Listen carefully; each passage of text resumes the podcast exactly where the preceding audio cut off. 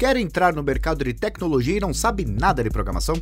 Não se preocupe, a Practicum, empresa especializada em cursos de TI, tem um bootcamp online que ensina programação do zero para quem quer entrar neste mercado. Se interessou, vai na descrição desse podcast e clique no link para saber mais.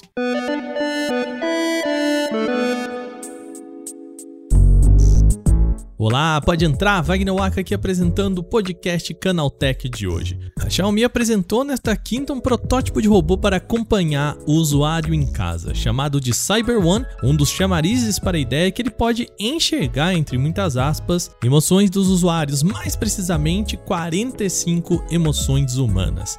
Mas como que isso é possível? É o que a gente vai falar hoje por aqui. No segundo bloco, vamos continuar com a história da venda da Oi Móvel.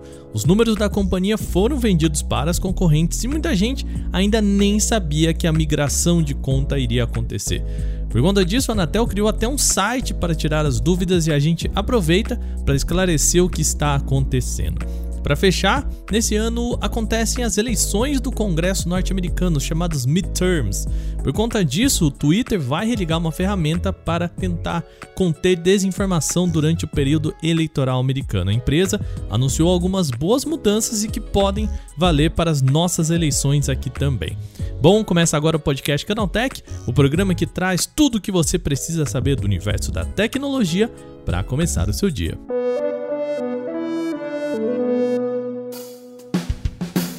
Olá, seja bem-vindo e bem-vinda ao podcast Canaltech, programa diário que atualiza você das discussões mais relevantes do mundo da tecnologia. De terça a sábado, a gente está aqui a partir das 7 horas da manhã, sempre com os três acontecimentos tecnológicos aprofundados aí no seu ouvido.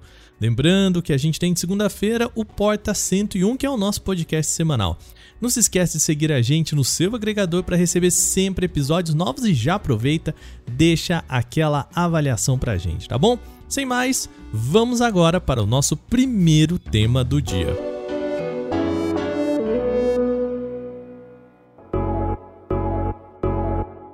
Gente começa o programa falando de robôs avançados. A Xiaomi apresentou um protótipo de um robô humanoide chamado Cyber One.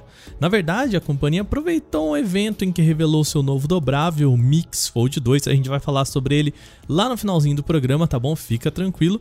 E ela também fez um showzinho aqui com a tecnologia, esse robô que ainda é só experimental. Mas para dar um resumo do que é o Cyber One, eu vou chamar de volta aqui meu querido Gustavo Minari ao nosso programa. Diz aí, Minari. A Xiaomi acaba de anunciar o Cyber One, um robô humanoide capaz de reconhecer emoções. Com aparência futurista semelhante ao que foi apresentado no Tesla Optimus, a invenção é capaz de segurar objetos e se deslocar a até 3,6 km por hora. Numa demonstração digna de filmes de ficção científica, a Xiaomi revelou algumas das capacidades do Cyber One, como caminhar por terrenos acidentados, levantar após levar vários tombos e se molhar na chuva. Segundo o CEO da Xiaomi, o robô tem 1,77m, pesa 55 quilos e consegue enxergar graças ao sistema MySense, que identifica 45 emoções, como felicidade e tristeza. A empresa não pretende colocar unidades do robô à venda, mas utilizá-lo como plataforma de pesquisa e experimentação. Tomara que eles mudem de ideia. Valeu, Minari, obrigado, hein? Pois é, a companhia promete o reconhecimento de 45 emoções humanas. Isso usando um sistema que ela chama de MySense. Além disso, ela não deu nenhuma informação a mais como isso funcionaria. Só que você tá aqui nesse podcast, claro, não acha que eu vou aceitar essa frase assim jogada, né? Bom, eu fui atrás do que é o tal MySense. A empresa que leva esse mesmo nome é uma Health Tech, ou seja, uma empresa voltada para o universo da saúde. O que o MySense vende é um grupo de caixinhas que você pode colocar pela sua casa, junto com alguns wearables para coletar informações sobre qualidade de vida, a sua saúde, dados biológicos e mais. Com isso também consegue identificar pormenores de aspectos psicológicos dos usuários, se estão felizes, tristes, com raiva, apenas batendo algumas características coletadas. Claro, a gente está falando de aspectos mais óbvios, tá? O sistema de nuances ainda é difícil, já que a tecnologia consiga reconhecer alguma emoção um pouquinho mais específica. Entretanto, se uma pessoa, por exemplo, está aos berros dando soco em uma mesa, não é difícil entender que ela está com raiva ou irritada. Aliás, ter uma noção de sentimentos do usuário não é exatamente uma tecnologia nova, tá bom? No começo desse ano, o engenheiro de Deep Learning chamado Rondinelli Moraes, brasileiro, tá? Criou um sistema de aprendizagem de máquina que detecta sentimentos usando só imagem. Eu vou deixar o link aqui de uma página do LinkedIn em que ele mostra um vídeo no qual o Smith está dando uma entrevista. Ao lado do rosto do ator, tem um gráfico apontando em cada momento se ele está animado, se a reação é positiva, negativa, enfim. Tudo, assim vamos dizer, em tempo real, no momento em que o vídeo é apresentado para a máquina. Claro que o sistema usado aqui por Rondinelli exige um alto número de processamento e uso de dados, mas a tecnologia já é possível, tá? Tanto é que já foi usada pela Via 4, a empresa que gerencia a concessão da linha amarela de metrô em São Paulo. Eu não sei se vocês lembram desse caso, vamos lá. A empresa chegou a instalar portas com sensores capazes de reconhecer se uma pessoa olhou para uma tela de publicidade. Além disso, o sistema faz, abre aspas, a identificação de expressão de emoção, seja raiva, alegria, neutralidade e características gerais que podem indicar se um rosto é feminino ou masculino, fecha aspas. Era assim que a Via 4 e a empresa descreviam esse sistema. Bom, é, a tecnologia teve que ser bloqueada e a Via 4 foi condenada em maio de 2021 a pagar uma multa de 100 mil reais. E aí uma pessoa mais desavisada pergunta, mas por que, que ela foi multada? Bom, a gente volta aqui na questão de ter um robô que reconhece emoções em casa. Por mais que possa parecer interessante um companheiro robótico aí que sabe quando você precisa de um abraço, ele também é um hub de coleta de informações sobre sua rotina, sobre sua saúde todo o sistema capaz de saber se uma pessoa está alegre ou não pode também captar essas informações, ou seja, todo sistema que capta se você está alegre ou não também é um hub de informações pessoais. E é o que acontecia com a linha 4 do metrô. O sistema foi derrubado com base na Lei Geral de Proteção de Dados, a LGPD, já que não havia o consentimento dos passageiros para isso. Esse é um dos motivos pelo qual o MySense, a empresa que está trabalhando no sistema apresentado pela Xiaomi, tem uma página gigante em seu site para falar só de segurança de dados. A empresa promete que não compartilha nem vende os dados dos usuários. E você pode até pensar, tá, mas qual o problema de uma empresa saber se eu estou feliz ou triste no meu dia a dia? Bom, a princípio, claro, não tem problema saber. A questão é como as companhias vão usar esses dados. Quer um exemplo? Há um caso em discussão há muito tempo lá nos Estados Unidos que é o compartilhamento de dados com planos de saúde. Pensa assim, e se uma empresa puder cobrar mais de você sabendo que você tem um comportamento X ou Y de acordo com os seus dados? Por exemplo, cobrando mais sabendo que você gosta de tomar aquela cervejinha no final de semana, que isso compromete a sua saúde. Pois é, aí não é uma questão tão simples, né? Essa volta toda que eu fiz foi para dizer que, bom, tecnologia de reconhecimento de sentimentos não são algo exatamente novo, mas chamam atenção quando se coloca um robô para ser aquele companheiro de casa e coletar informações em tempo real. Vale lembrar que o Cyber One, esse robô apresentado pela Xiaomi, ainda é apenas um protótipo e não deve ser vendido comercialmente. A proposta, de acordo com a empresa, é de que o robô seja usado apenas para experimentos e exploração de novas tecnologias.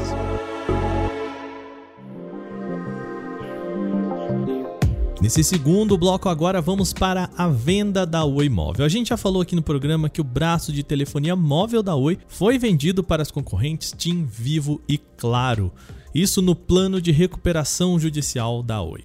Desde julho, usuários começaram então a ser migrados de um serviço para outro, de uma operadora para outra, mas nem todo mundo entendeu que isso iria acontecer. Eis que essa migração tem gerado dúvidas em quem tem uma conta da Oi atualmente. E é por isso que a Anatel criou uma página para explicar como vai ser feita essa mudança. Um ponto complexo que pouca gente está entendendo como funciona é se eu tenho aquele pacote que inclui telefone com internet e TV em casa.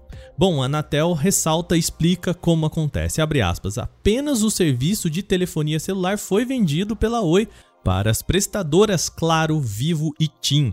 Os demais serviços de telefonia fixa, internet e TV por assinatura vão continuar sendo prestados normalmente pela Oi. Fecha aspas. A Anatel também aponta que o processo de migração não é todo feito de uma vez, ou seja, tem uma série de clientes sendo migrados por etapa. O prazo final desse processo é o primeiro de setembro, mais do ano que vem, ou seja, a gente deve demorar um ano para que todo mundo mude de conta. Para saber quando a sua conta vai ser migrada, a Anatel explica que a nova operadora que vai pegar o seu número tem que entrar em contato com pelo menos 30 dias de antecedência. É uma obrigação das empresas comunicar de forma transparente todas as alterações que serão realizadas e quais são os direitos dos consumidores, fecha aspas. Caso a pessoa não queira ir para o serviço novo, para a operadora nova, vamos supor que eu tenha Oi e não quero ir para a TIM, eu posso fazer a portabilidade sem custo adicional. E vale lembrar que as contas da Oi Móvel foram divididas entre Claro, TIM e Vivo de acordo com o DDD. Por exemplo, usuários da Oi em São Paulo, na capital paulista, portanto com o DDD 11, vão passar a ser clientes da TIM. Com outro exemplo, na capital mineira, com o DDD 31, será a Claro que vai pegar as contas da Oi. A tabela completa já foi divulgada pela Anatel, tá? Então, se você ainda não sabe para onde vai a sua conta, tem um link aqui na descrição do nosso podcast para a tabela completa.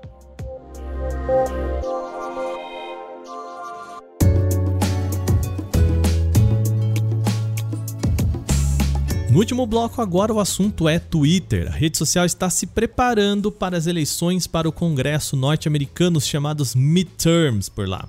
Para isso, a rede social reativou algumas políticas de privacidade da plataforma, e o foco é evitar que a rede social seja usada para compartilhamento de notícias falsas. E a companhia é enfática ao dizer que fez modificações ao sistema que ela usa na plataforma desde 2018, também um ano em que houve midterms nos Estados Unidos.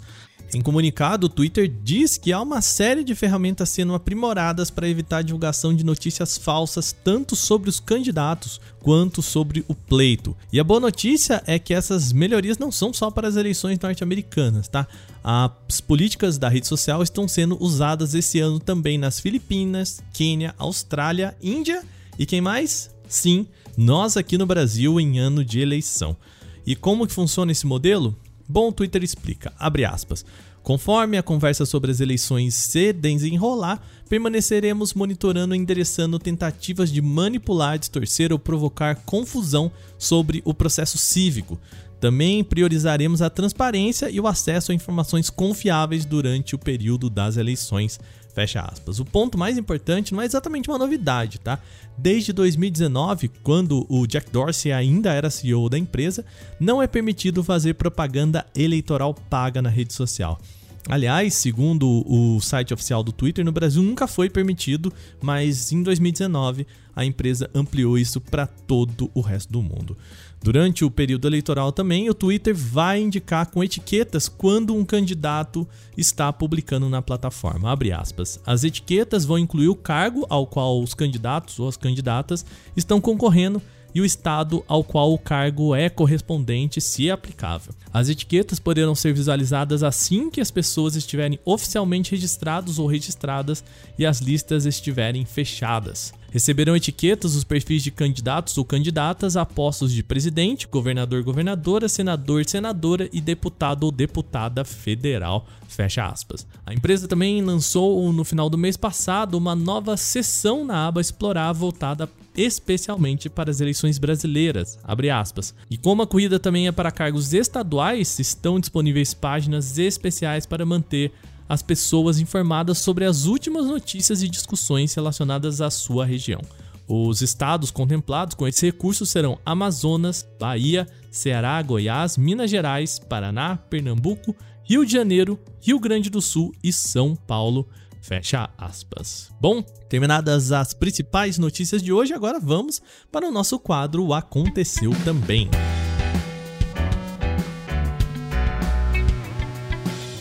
O Aconteceu também é o quadro em que a gente fala das notícias também relevantes, mas que não geram uma discussão maior. O Xiaomi Mix Fold 2, segunda geração dos smartphones dobráveis da Xiaomi, foi revelado nesta quinta-feira, dia 11. O concorrente do Galaxy Z Fold 4 no mercado chinês é um dispositivo que traz design mais fino, processador Snapdragon 8 Plus Gen 1 da Qualcomm e conjunto de câmeras da Leica. O modelo estreia um visual mais compacto e diferente do seu antecessor. Ele adota uma chamada micro dobradiça gota d'água, que é um novo sistema que promete uma dobra mais apertada para o painel flexível. O modelo tem apenas 5,4 milímetros de espessura quando está totalmente desdobrado no modo tablet. Um dos destaques do Xiaomi Mix Fold 2 é obviamente a tela. Prometendo imagens em alta qualidade e navegação fluida para os menus e aplicativos, o celular tem um display com Eco OLED de 8,2 polegadas, tem resolução 2,5K e taxa de atualização variável de até 120 Hz. Internamente, o Xiaomi Mix Fold 2 usa o processador Snapdragon 8 Plus Gen 1 da Qualcomm. Ele tem 12 GB de memória RAM e o celular oferece opções até de 1 TB de armazenamento interno. Disponível nas cores preto e dourado, o Xiaomi Mix Fold 2 já está em pré-venda na China e eles serão lançados oficialmente no dia 16 de agosto. Por lá, o modelo com 256 de armazenamento será vendido com o preço sugerido de 8.999 yuans, o que equivale aproximadamente a R$ 6.700 na conversão direta sem contar impostos. As variantes com 512 GB e 1 TB vão custar respectivamente o equivalente a R$ 7.500 e R$ 9.000 na conversão direta, de novo, sem contar impostos. Infelizmente, a Xiaomi não tem planos de lançar o novo dispositivo dobrável no mercado global. Personagens de Dragon Ball vão chegar a Fortnite. O perfil oficial do game nas redes sociais publicou uma imagem que mostra o dragão Shenlong sobrevoando a árvore da realidade, que é uma nova construção de Fortnite para o capítulo 3 da temporada 3. A expectativa é de quatro personagens entrem no jogo: Goku, Vegeta, Bills e uma personagem feminina. Além disso, haverá tarefas especiais inspiradas na franquia durante sete semanas, uma duração bem mais longa do que estamos acostumados para o jogo. A casa do Mestre Kami também pode aparecer no mapa próximo ao santuário. A Epic Games promete que a novidade chega ao jogo em 16 de agosto. A Motorola anunciou o Moto S30 Pro, novo smartphone da companhia focado em uma experiência premium com um pacote mais acessível.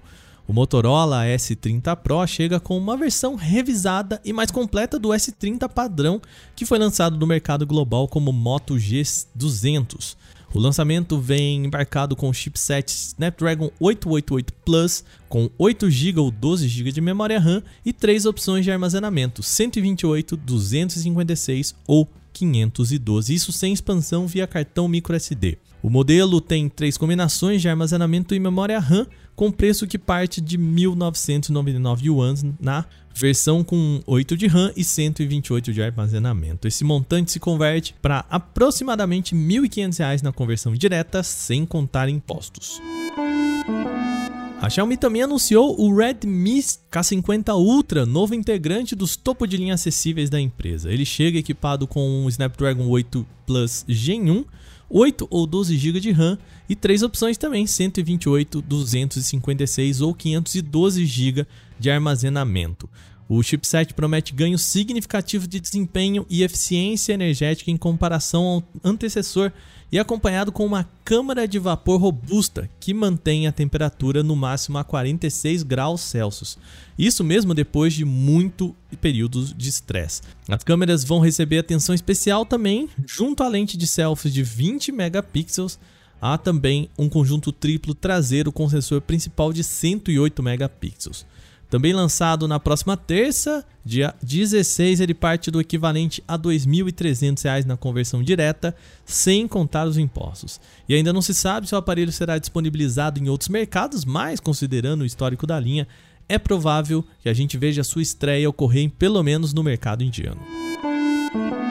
Vamos falar de Oppo. A empresa mostrou a sua opção mais acessível para quem deseja ter um vestível inteligente no pulso. O Oppo Band 2 chega com bateria de longa duração, diversos recursos de saúde e mais. O produto tem um design com tela retangular de 1,57 polegadas, dimensões 42% maiores do que o modelo anterior. O Oppo Band 2 conta com 100 modos de atividades esportivas, todas com monitoramento de parâmetros corporais, como passos dados ou calorias gastas. De acordo com os dados informados pela empresa, a bateria de 200 mAh de pulseira é capaz de oferecer uma autonomia de até 14 dias. Entretanto, esse tempo pode variar bastante, tá? De acordo com as funções utilizadas. A Oppo Band 2 será oferecida nas cores azul e preto com vendas já iniciadas no mercado chinês. O preço oficial é de 249 yuans, o que equivalente a 188 reais na conversão direta, isso na versão NFC ou 299 yuans, que equivalem a 225 reais para o produto com NFC.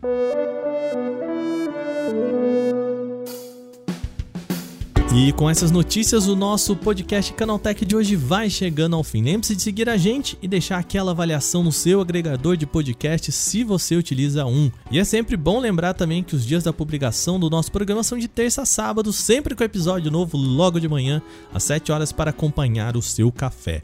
Esse episódio foi roteirizado, apresentado e editado por mim, Wagner Waka, com a coordenação de Patrícia Gnipper. E o programa também contou com reportagens de Lupa Charlot, Felipe Goldenboy, Renan da Silvadores e Vinícius Mosquen. A revisão de áudio é da dupla Gabriel Rime Mari Capetinga com trilha sonora de criação de Guilherme Zomer. Agora a gente vai ficando por aqui. Um bom dia para você. A gente se fala amanhã de novo aqui no podcast Canaltech. Até lá. Tchau, tchau.